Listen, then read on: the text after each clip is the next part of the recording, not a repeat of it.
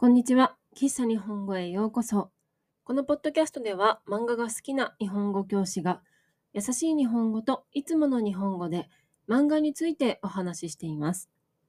皆さんの日本語の勉強に使ってもらえると嬉しいです。今日もいつもの漫画のお話ではなく、えーと、雑談をしていきたいなと思います。まあ、雑談といってもね、漫画がテーマじゃないというだけで、今回はジブリの新作映画、君たちはどう生きるかを見てきましたので、見てきましたのでって言っても結構前なんですけどね。それについてお話ししようかなと思います。はい。ジブリの新作映画であり、宮崎駿監督の新作映画ということでね、日本でもだいぶ話題になってなかったか。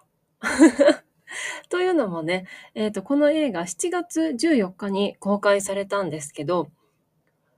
プロモーションが全く行われなかったんですね。7月14日より前にどういうお話なのかとか、誰が声優として出るのかとか、主題歌は誰なのかとか、もうそういうのが全く隠されていて、7月14日になって、公開されても、やっぱ見た人だけしかわからないみたいな状態が続いて、その後1ヶ月後ぐらいにですね、やっとその映画のシーンの画像が出てきたりとか、あとは主題、主題歌はもっと早かったかな？主題歌はもっと早かったですね。えっ、ー、と、声優が誰かとか、そういう話が出てくるようになったんですね。はい。えっ、ー、とですね。主題歌は、まあもう皆さんもご存知かとは思いますが、米津玄師さんの地球儀という歌が主題歌になっています。そしてですね、まあ、この映画、まあ私は見てきたんですけど、で、いろいろ話そうかなと思ったんですが、あの、話す前にちょっといろいろ、この映画自体のこともそうですし、海外での公開がどうなってるのかなっていうのも調べたんですけど、えっと、先月、今月ぐらいから海外の国際映画祭で徐々にあの公開されていくようなんですね。そして、えっとね、フランスは11月に公開、劇場公開。そして、あの、北米ですね。アメリカとかカナダとか、あちらの方は今年の年末に劇場公開だそうなんですよ。調べてみると。でね、北米の方は日本と同じプロモーションの方法を取るそうで、情報を全く出さないそうなんです。もちろんそんなのね、あの日本で公開されてるので、調べればどんどん出てくるとは思うんですけど、調べない限りは、あの、テレビでの CM だったりとか、その、今映画の情報をしに出るとか、そういったことがないようなんですね。なので、あの、アメリカから聞いてくださってる方も、たくさんいらっしゃるかと思いますので、こちらでは、あの、ネタバレはなしというか、えっ、ー、とね、日本人が知、劇場公開前に知ってたぐらいの情報しか言えないのかな、そうなると。うん。と、それと、私のぼんやりした感想をお伝えできればなと思います。あとは米津玄師の話でもしようかな。すごく良かったので、はい。ということで、君たちはどう生きるかというお話なんですけど、あのー、劇場公開前の宮崎駿監督のインタビューの中で、子供向けの作品にするというのがね、言われているんですね。前作の風立ちぬ、皆さんご覧になりましたか？あの、戦争のお話だったんですけど、あれがね、やっぱり良かったんですけど、すごい私も良かったたんだけども、もうあの、刺さりすぎて、辛すぎて、もうあれは二度と見れないっていうぐらいに結構なんか悲しい気持ちになる映画だったんですよ。まあそれはそれですごいよね。結構もう見た後もずっと一週間とかそれぐらいこう登場人物のことをね、もうぼんやり考えちゃうみたいな、そういう映画だったので、この、しかも私たちはそれが宮崎監督の最後の作品になるんじゃないかと思っていたので、宮崎監督が新たに子供向けに子供たちが見て喜べるような映画を作ってくれたということにも私は大感謝という感じでね。まあ、感想は皆さんいろいろあるとは思うんですけど、やっぱりなんかこういうお話を宮崎さんがもう一回ね、世界の子供たちのために、まあそこら辺はわかんないですけど、作ってくれたというのは本当にありがたいことだなと思いました。うん。今までもね、たくさん子供たちが見て楽しい映画というのはあるんですけど、私たちが子供の頃って、それこそ宮崎駿全盛期なので、その、新しい映画が公開されて、それを見に行って、やいやいみたいな、やいやい、それの感想を友達たちと言い合うみたいなね。そういった経験ができてたわけですよ。私たちとか、私たちよりもうちょっと上の世代とかはそうですよね。うん。なので、そういった体験を今の子供たちもできるっていうのは、いや、すごくいいなって思いました。やっぱり映画とか、そういう、なんて言うんですか？映画に限らないですけど、まあドラマとか漫画とかもそうですけど、やっぱりいくつの時にそれを摂取したかというか、それに出会ったかっていうのは結構重要なポイントだと私は思っているので、今時の子供たちも、あれを見て、あれの感想を、その若い時代にね、持てるっていうのは、すごくいいんじゃないかなと思いました。めっちゃ何様っていう感じなんですが。映画がまあまあ好きなので、まあ漫画も好きですけど、なのでそれは結構重要なところなんじゃないかなと思いました。あとは、やっぱりもうね、ジブリにはもう、みんな勝てんなっていうのは、改めて こんなことを言うとすごい、なんて言うんですか？あの、信者っぽくて嫌なんですけど、やっぱりジブリの映画って、アニメ映画ならではの表現であったりとか、うん、その写真とか生のものではないなっていう、なんていうんですか？あ実写では絶対にできないなっていうものが、すごい高い技術で表現されているので、あの、私が一番いいなと思ったというか、まあ、いつも思うんですけど、ジブリの映画って、そのどのシーンを切り取っても本当に一枚の絵画みたいな、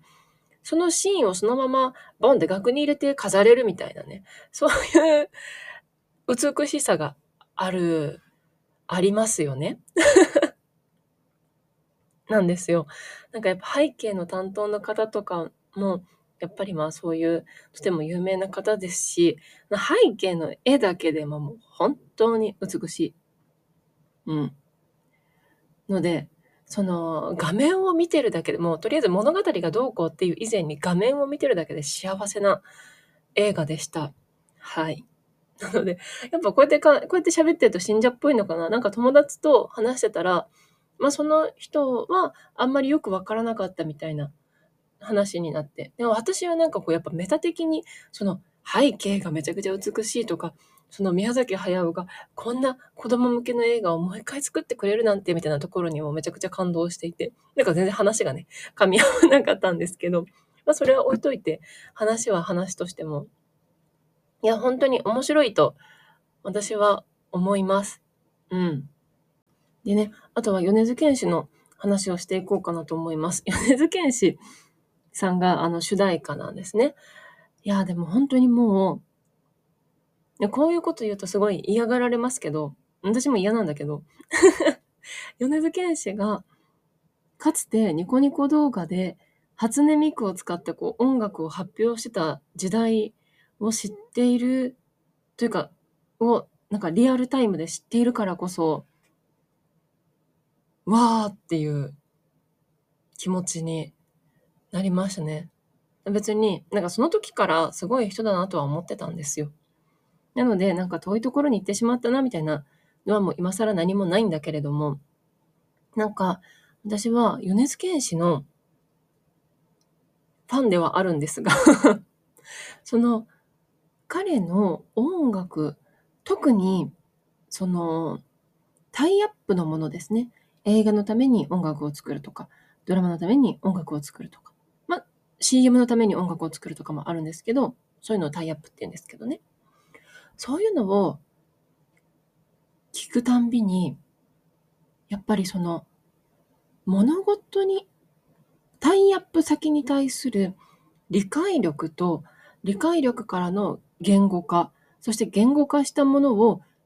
その音楽と合わせていく能力みたいなのがめちゃくちゃすごいなと思っていて、多分それはそれですごいし、あとはめちゃくちゃそのタイアップ先のことを調べてるんだろうなっていうのが音楽から感じ取れるんですよね。音楽、うん、歌詞とか、歌詞とか、まあ、メロディー、メロディー、音楽とか。はい。なので、最近で言うと、あの、あれですよね、チェーンソーマンとか、ちょっと前で言うと、ウルトラマンとか、あとは、何？あとはもうちょっと前に行くと、それこそ日本で、あの、米津玄師がめちゃくちゃ人気になったのは、レモンという歌なんですけど、レモンはアンナチュラルっていうドラマの歌なんですね。ドラマのタイアップなんですね。それももうその時点でもう、そのアンナチュラルのドラマの中に出てくるある登場人物の心情がもうレモンの中にはめちゃくちゃギューって詰め込まれていて、なんかもうその時点ですごいなとは思ってたんですが、なんか新しいものを出せば出すほど、そもそもの才能とかセンスもすごいんだろうし、そのタイアップ先に対しての敬意っていうんですか？そういうのももう本当にすごい人なんだなっていうのを感じ取れて、仕事ぶりに。それがまた今回のね、ジブリもね、もちろんなんですけどありまして、そういうのがもう本当に米津玄師さんは素晴らしいなとそしてここでジブリのね、あの、宮崎駿監督なり、そのプロデューサーの鈴木さんなりが、あの、米津玄師で行こうっていう、うん、どうな、どういう話でなったんかは知らないですけど、なんかそうなったのも、なんか同世代、同世代ではないけれども、もうちょっと米津さんの方が私よりかは下なんですが、なんか、ね、始まりの頃から、あの活動の始まりの頃から、米津玄師さんが活動を始めた頃から、なんとなく知ってる身としては、なんか、すごいっていう 何の、どういう立場っていう感じではあるんですが、はい。そういうふうにね、感じておりますので、まあ、皆さん、あの、米津玄師さんの地球儀に関してはもうすでにね、あの、いろんなところで聞くことができますので、もしよろしければそれだけでも聞いていただいて、私は、あの、映画を見るまで絶対聞かんと思ってね、1ヶ月ぐらい聞かなかったんですけど、うん。聞かないっていうのもありだとは思います。でも、すごく良い歌なので、それも一緒にね、歌詞なども見て、はい、あの、ジブリ映画の公開を待っていただければと思います。ということで、ジブリ映画、えっ、ー、と、君たちはどう生きるかについて、今回はお話しいたしました。と言ってもね、あの、ネタバレ禁止、かつ、なんだろう、